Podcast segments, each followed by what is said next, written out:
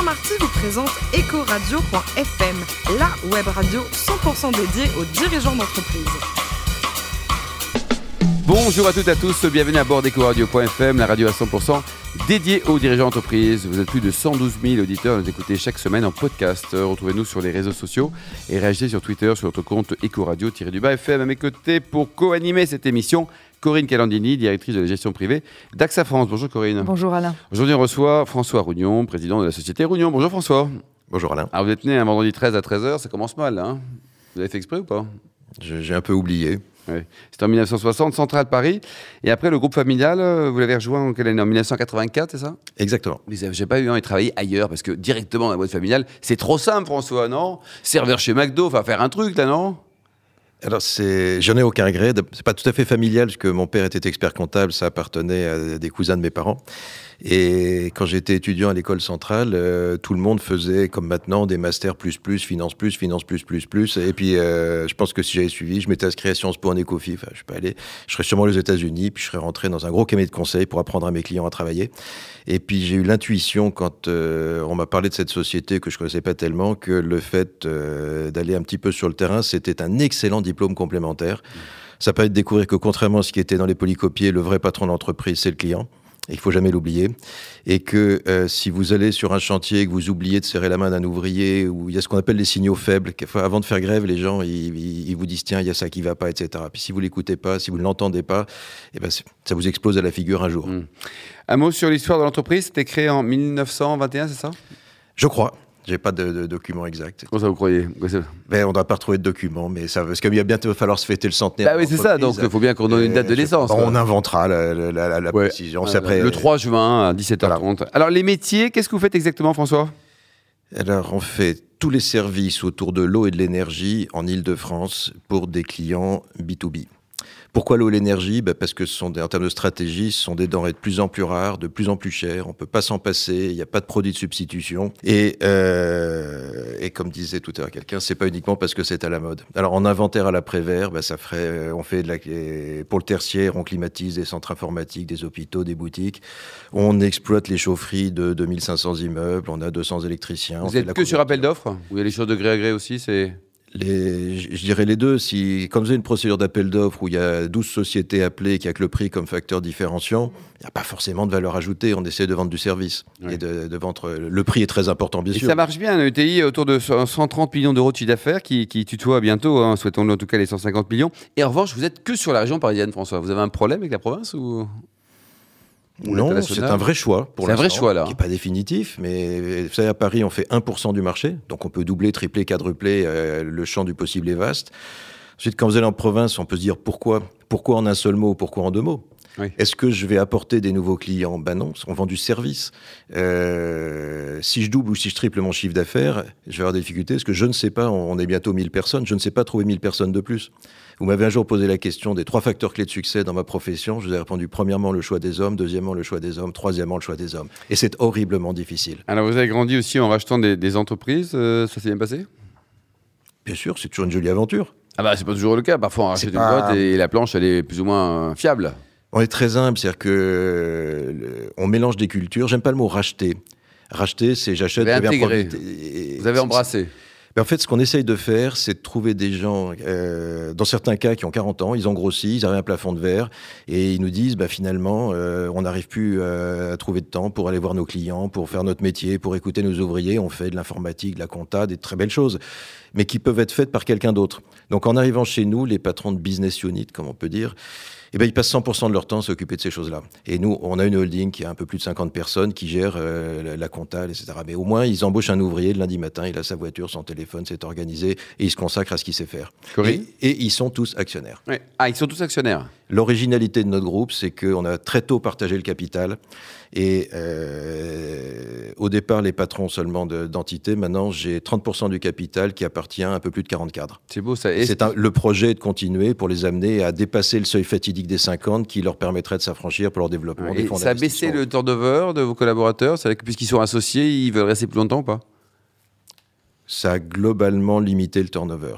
Absolument. Ouais. C'était pas le but, c'est une conséquence. C'était une de mes questions à François, donc merci François d'avoir anticipé la question. Mais au-delà de ça, comment on les recrute? Parce qu'il n'y a pas que la, la promesse du, du capital. Comment on recrute sur votre métier, étant donné que le capital humain, c'est décisif dans, dans ce que, dans le succès de l'entreprise? Si vous voulez une réponse sincère, c'est horriblement difficile. Mm. Et euh, c'est à peu près la seule chose importante.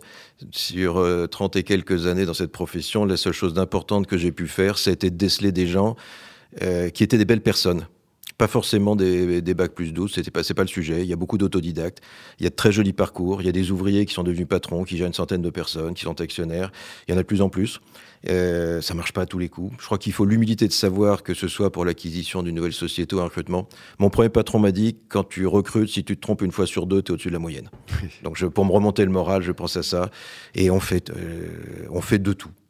J'avais entendu à la jour d'une radio, je crois que c'était François Pinault qui disait bah, les chasseurs de tête, bon, c'est- ils sont, ils sont fidèles. Puis un jour, je crois que c'était, il dit j'ai rencontré Patricia Barbizet dans un dîner, et puis euh, j'ai pensé qu'elle serait bien chez va, quoi. ouais. Et voilà. Et on a des intuitions euh, qui sont toujours sur le savoir-être plus que sur le savoir-faire. Quelqu'un qui ne sait pas faire, vous pouvez lui apprendre.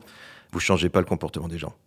C'est même pas souhaitable. Quelle, quelle belle morale. Euh, vous disiez tout à l'heure 30% du capital qui est ouvert euh, à vos salariés, à l'intégralité de vos salariés. C'est quoi la trajectoire que vous avez envie euh, de transmettre totalement à vos salariés?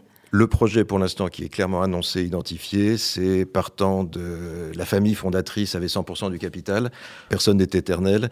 Et je trouve que c'est un très joli projet que de faire émerger un groupe qui fera euh, quelques centaines de millions d'euros de chiffre d'affaires, mais où la gouvernance et la propriété appartiennent au personnel. Tout le personnel, c'est très compliqué quand vous n'êtes pas coté. Oui, c'est vrai. C'est- c'est- on, bute sur un- on y réfléchit, on bute sur des difficultés techniques. Mhm. Euh, Oui. On utilise des fonds minoritaires, ce qui, fait, ce qui a pas mal d'avantages. On dit beaucoup de choses sur les fonds. On leur donne souvent une caricature strictement financière. On voit dans les, on a choisi des fonds d'investissement sur des personnes euh, qui comprennent notre métier, et qui nous challengeaient par le questionnement. Euh, et en fait, on est coté au moins une fois tous les cinq ans. Donc la, la présence de fonds nous permet d'abord de faire ce qu'on dit et dire ce qu'on fait. Ça nous force à faire un petit, un petit peu de business plan. Et puis, une fois tous les cinq ans, vous avez une cotation et liquidité du titre. D'avoir une valorisation de l'entreprise qui vous permet. Le dernier point sur euh, votre métier, en fait, vous parliez de la- des climatisations, des chaufferies. Est-ce que tout ce qui est objet connecté peut révolutionner votre métier? Si oui, comment? Je parlerai d'évolution évidente. Il y a 35 ans, on faisait la même chose qu'aujourd'hui, un objet connecté, sauf qu'ils étaient connectés avec des fils. On posait des thermostats, on posait des tas de choses, et nous avons exactement les mêmes objets aujourd'hui, sauf que l'évolution est énorme. C'est connecté sans fil et à un coût extrêmement bas. Donc on peut, à la limite, on peut acquérir énormément de data en temps réel. C'est pas forcément multiplier, en multipliant les milliers d'informations qu'on va gérer intelligemment. C'est comme dans la gestion, il faut quelques KPI et bien les utiliser.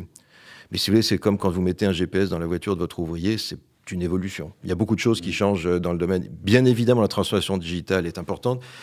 J'ai fait le choix maintenant de n'être plus que président du conseil de surveillance. C'est une évolution logique de la gouvernance. Mais au niveau du conseil de surveillance, on surveille avec attention les projets de transformation de l'entreprise. Il y en a deux sur lesquels on porte notre attention. Il y a ce qu'on appelle l'école Rougnon, qui a un petit côté traditionnel. Vous savez, dans le bâtiment, il y avait les compagnons du devoir, du Tour de France. Les, les gens aiment bien apprendre aux autres. Et donc, cette façon qui est plus dans l'état d'esprit d'apprendre, que ce soit des techniques, des procédures, la façon d'écouter le client est importante. Mais en parallèle, il y a la transformation digitale numérique. Et C'est au niveau du, du secteur activité, le BTP, euh, à court terme, moyen terme, François, vous voyez les choses comment C'est- En tout cas, en, en région parisienne déjà. Alors, on, on lit la même presse, mais le- on dépend pas tellement du BTP. Nous, nous sommes au niveau des services, le chauffage, on vend du confort. Et euh, on n'est pas tellement impacté par la construction neuve. Mais en fait, dès que la conjoncture est bonne, bah, les gens ils déménagent, ils font des améliorations et ils investissent. Et donc forcément, on en bénéficie. Euh, Peut-être aussi que nos très gros... On est dans un métier, on a 10 concurrents au-dessus du milliard de chiffre d'affaires. Ouais. Peut-être que quand ils ont beaucoup de travail, ils vont un petit peu moins nous casser les pieds sur nos marchés. Hmm. Est-ce que vous êtes euh, Macron compatible? Je suis Ah. avec beaucoup de gens. Ce que je fais, c'est...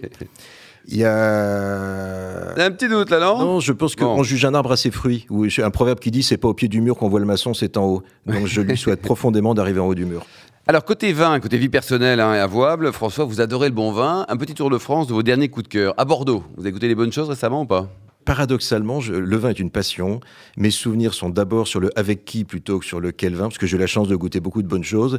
Et je bois de plus en plus de vin étranger. C'est pas du tout. Ah oui. Je, je n'aime Quel pas. le- pays, par exemple, vous, a- vous avez mu récemment? Ah, pour moi, les, deux grands pays de rouge sont l'Italie et l'Espagne, mais l'Italie, c'est pas un pays, c'est 20 régions. Mm. Il faut pas être vin des Abruzes, de, de, de, enfin bien sûr les, les, les, Toscans, etc. Je trouve que l'Espagne fait de très très belles choses en rouge. Et vous les trouvez facilement en France ou vous allez les chercher sur place C'est comme le recrutement, parce que comme vous le savez, dans le vin, vous avez à Bordeaux, vous avez des très grandes propriétés euh, qui font des, milliers et des milliers de bouteilles par an. Donc si vous en achetez 100, faites le chèque, vous avez 100 bouteilles. C'est comme avec les grandes marques de champagne. Mais vous avez aussi un certain nombre de très bons vignerons qui font quelquefois moins de 1000 bouteilles par an pour le monde entier. Donc il faut savoir qu'elles existent et puis il faut un petit peu chercher pour les trouver. C'est comme la détection de talent. Côté cuisine, il paraît que vous appréciez beaucoup Alain Passard. Vous avez raison d'ailleurs. On se connaît depuis longtemps et c'est quelqu'un d'extrêmement créatif et je lui reconnais, euh, qui suis-je pourrais mettre un jugement sur ce qu'il fait, mais il est vraiment centré sur la qualité du produit et il remet toujours à l'ouvrage, euh, rien n'est définitif.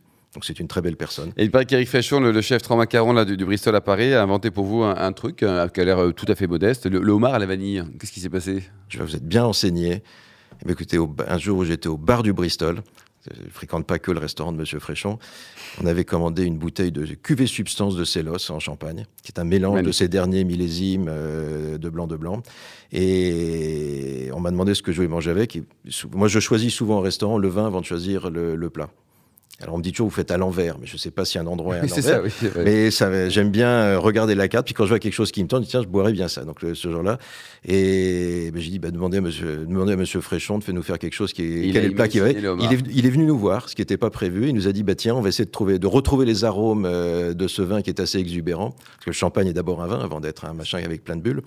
Et d'abord c'était très très gentil de sa part, et on a passé un très bon moment. Et c'était bon ou pas? Oui, l'association était très bonne. Et vous, êtes fan de bridge aussi? Ah, ça c'est un, c'est une joie et un deuil. J'ai adoré ça quand j'étais étudiant.